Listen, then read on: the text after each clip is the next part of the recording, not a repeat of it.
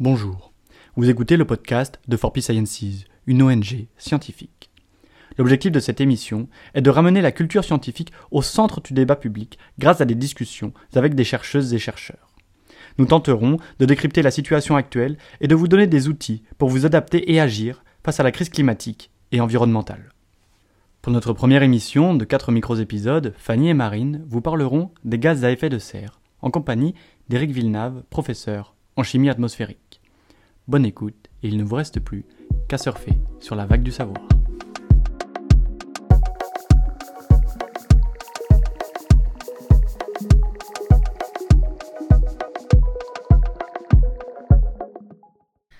Bonjour à tous, aujourd'hui nous allons surfer sur la vague du savoir. Moi c'est Marine et je suis avec Fanny. Bonjour tout le monde, et nous sommes aussi avec Éric Villeneuve, qui est chercheur donc à l'Université de Bordeaux. Euh, Marine et moi faisons toutes les deux partie du bureau étudiant de l'ONG For Peace Sciences. Les 4 P signifient préservation, protection, prévention et pollution, qui sont les maîtres mots de l'association. Nos objectifs sont la transmission de connaissances scientifiques et la sensibilisation aux problématiques environnementales. Euh, du coup, bonjour Éric. Et bonjour. Est-ce que vous pourriez vous présenter s'il vous plaît? Oui, donc euh, je suis Eric Villeneuve, euh, professeur de chimie atmosphérique à l'Université de Bordeaux. Euh, je travaille au, laboratoire euh, EPOC, environnement, paléo-environnement, océanique et continentaux. C'est une unité euh, mixte de recherche du CNRS et de l'Université de Bordeaux. Et euh, dans ce cadre, je travaille plus particulièrement sur euh, la formation et le devenir des polluants atmosphériques, qu'ils soient gazeux ou particuliers, euh, donc euh, dans l'atmosphère, à propos euh, d'un intérêt euh, climatique ou sanitaire. Donc aujourd'hui on est là pour parler de l'effet de serre. Donc est-ce que vous pourriez nous expliquer un peu ce que c'est? Alors, l'effet de serre, c'est tout simplement euh, l'effet qui permet d'avoir euh, la vie sur Terre, qui maintient une température euh, dans l'atmosphère terrestre qui est viable. Donc aujourd'hui, au- autour de 18-20 20 degrés.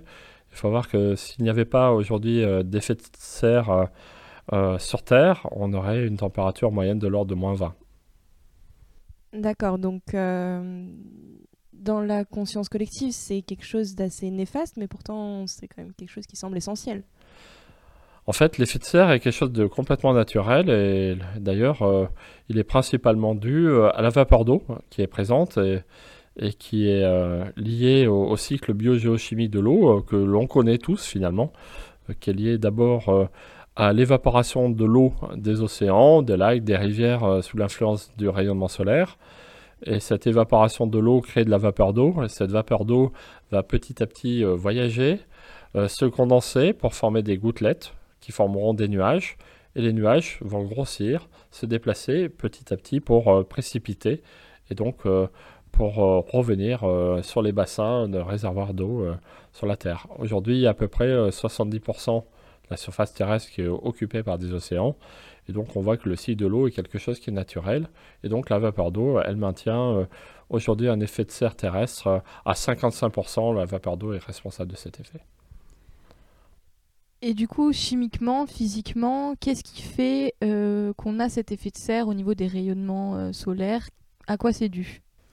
En fait, euh, l'effet de serre additionnel, il est, euh, il est dû euh, tout simplement à différentes molécules, différents gaz qui se trouvent dans l'atmosphère et, qui ont la propriété d'absorber le rayonnement infrarouge qui est réémis par la Terre lorsque celle-ci est réchauffée par le Soleil. Je prends toujours un exemple qui est assez simple à comprendre. C'est en été, on a du mal à marcher sur le sable qui est chaud. Tout simplement, le sable est réchauffé et on le voit que on court hein, très rapidement sur la plage euh, pieds nus. Et cette température de la Terre, en fait, elle se traduit sous la forme d'une irradiation dans le domaine de l'infrarouge.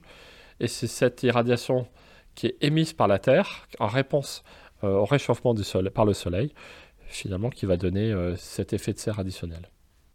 Et du coup, c'est différent d'une réflexion? C'est différent d'une réflexion parce que à ce moment-là, on a une, une longueur d'onde et une intensité qui sont complètement différentes. Donc ça se rajoute à une réflexion. Une réflexion, euh, c'est provoqué euh, par euh, un pouvoir de réflexion qu'on appelle l'albédo, qui est le, pourcentage de, lumière qui est réfléchi euh, sur le pourcentage euh, d'irradiation qui arrive sur une surface, sur la surface de la Terre. Et là, c'est quelque chose qui est en plus, qui provient directement, c'est un effet supplémentaire en réaction à l'irradiation solaire qui arrive sur la surface. Pour revenir à l'effet de serre, en quoi c'est un enjeu aujourd'hui?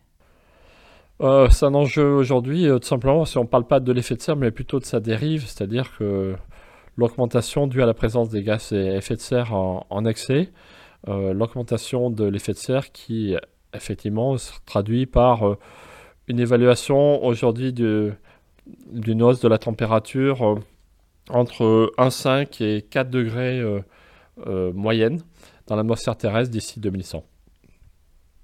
Et du coup, donc l'effet de serre, euh, les principaux responsables, ce sont des gaz. Est-ce que vous pourriez nous parler des différents gaz à effet de serre et de leurs sources? Donc le premier, on, l'a dit, c'est, on l'a vu, c'est la, vapeur d'eau, qui est évidemment euh, naturelle, qui est liée à, ce cycle de l'eau. Ensuite, on retrouve le, CO2. Alors, il faut voir qu'on parle beaucoup du dioxyde de carbone. Le CO2, aujourd'hui, c'est euh, environ 0,042% de la composition de l'atmosphère. Donc c'est vraiment, euh, c'est très peu. Et à la fois, c'est un impact énorme, comme on peut le voir aujourd'hui, sur euh, ce réchauffement climatique.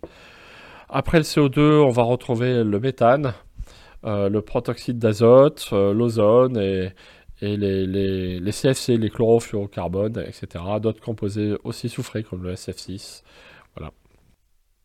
Est-ce que vous pourriez nous expliquer un peu comment ça se fait que la, quantité de CO2 dans l'atmosphère augmente, celle de méthane aussi et d'autres et des autres gaz dont vous venez de parler? Alors pour le, le CO2, ce qui est important, c'est évidemment il y a du CO2 naturel qui est lié à, la respiration, on va dire, puis la, photosynthèse avec les, puits euh, qui sont basés euh, sur la végétation, les forêts, les océans aussi, les échanges euh, avec les océans, le CO2 pour former des carbonates. Ça, c'est le, premier point. Et puis, il y a aussi, évidemment, euh, la concentration euh, en excès du CO2 émis par les processus, euh, des processus anthropiques. Anthropiques, ça veut dire de l'homme. Hein. Donc, comme bah, toute la combustion, la combustion de matières fossiles. Donc, les, cheminées des usines, le transport routier, le, le chauffage résidentiel, toutes les activités qui produisent donc du CO2. Pour les autres gaz à effet de serre, eh bien le protoxyde d'azote, il a des sources naturelles dans le cycle de l'azote aussi, un peu un cycle similaire à, celui de, l'eau, mais qui va être, euh, on va dire, euh, euh, encore plus forcé par l'utilisation des, engrais. et donc là, on va se retrouver avec des émissions de protoxyde d'azote qui sont beaucoup plus importantes. Il y a aussi des sources typiquement anthropiques applicatives du protoxyde d'azote, euh, comme euh, les anesthésiants hein, dans les hôpitaux, certains, dans certains cas bien précis, puis aussi les propulseurs d'aérosols et, tous les gaz qui font rire les ados.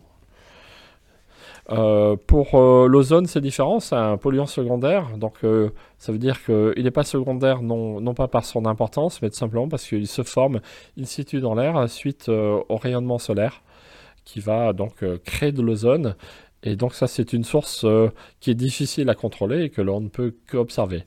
Et enfin, euh, pour les autres, pour les gaz fluorés, on va dire, euh, l'ensemble, quasiment l'ensemble des composés fluorés absorbent dans le, rayonnement infrarouge émis par, émis par la Terre. Et ce sont des composés très, très majoritairement créés par l'homme pour différentes applications en électronique, etc. voilà. Pour revenir à l'ozone, on a donc une couche d'ozone qui nous protège des UV, mais vous êtes en train de nous dire qu'il y a aussi une couche d'ozone qui euh, induit et qui provoque en partie la dérive de l'effet de serre? Alors oui, l'ozone, euh, c'est un, problème euh, complexe à lui tout seul. C'est un gaz à effet de serre, donc il absorbe le rayonnement infrarouge émis par la Terre. C'est aussi, donc, comme, comme, comme vous le dites, un gaz qui absorbe le rayonnement UV qui est émis par le Soleil dans la stratosphère, à peu près euh, à 25 km de la surface de la Terre, et qui nous protège, donc qui, qui, fait que la vie sur Terre est possible. Et puis enfin, l'ozone est aussi créé à la surface, dans le premier kilomètre, on va dire. Là, on parle pas de couches d'ozone à ce moment-là, mais de pics d'ozone plutôt, et qui sont issus euh, donc euh, essentiellement du transport routier ou d'activités industrielles. Voilà. Donc c'est un polluant multiple. Merci pour ces précisions. Euh, pour revenir à l'effet de serre, euh, quelles vont être les conséquences sur le climat et sur l'environnement au-delà de euh, l'augmentation de la température qu'on observe depuis quelques années? Alors, il y a plusieurs choses. souvent, évidemment, l'élévation de la température, ça, ça provoque des périodes caniculaires. On sait que, par exemple, euh, la France, d'ici 2100, on prévoit entre 35 et 55 jours d'affilée de canicule, température supérieure à 35 le jour, supérieure à 25 la nuit. Donc imaginez aujourd'hui une canicule en France, c'est 10 000 morts quand on, a une semaine consécutive de, canicule. Donc euh, là on parle d'un mois ou, un mois et demi euh, de, canicule d'affilée, donc on, est sur un autre rythme. Ça, c'est pour la canicule. Il y a aussi évidemment le, recul des glaciers en montagne, euh, la fonte des glaces en Arctique, en Antarctique, euh, celle qui est évidemment vissée au, niveau des, continents, mais aussi celle qui flotte, l'élévation du niveau de la mer, qui est plutôt liée aux glaces continentales, la multiplication des événements extrêmes, des tempêtes en général, des tempêtes, mais aussi de fortes précipitations, des inondations. Euh, des submersions côtières. Voilà, il y a beaucoup de choses qui vont être euh, effectivement qui sont déjà liées euh, au changement climatique. Voilà. On parle souvent d'acidification des océans et de l'impact que ça a sur les coraux notamment. Est-ce que c'est en lien avec l'effet de serre? Alors il y a, y a, deux choses. le lien, c'est en lien en tout cas avec les concentrations de carbone. Il faut voir que plus vous avez de CO2 dans l'air, plus les échanges avec les océans vont se faire. C'est des échanges thermodynamiques qui sont connus. Euh, et donc, euh, on va augmenter la quantité de CO2 euh, dissous dans les océans. Et donc, on va modifier ce qu'on appelle le cycle de formation des carbonates au détriment du carbonate de calcium. Donc, on va provoquer effectivement des, perturbations bien dans les squelettes des, poissons, dans les coraux. Mais les coraux sont aussi sensibles tout simplement à l'élévation de la température de la mer aussi, dans ce sens-là. Et, donc on parle à ce moment-là de blanchiment de, coraux. Nous venons d'arriver au terme de ce premier micro-épisode. N'hésitez pas à écouter les suivants. Et d'ici là, à très vite sur la vague du savoir.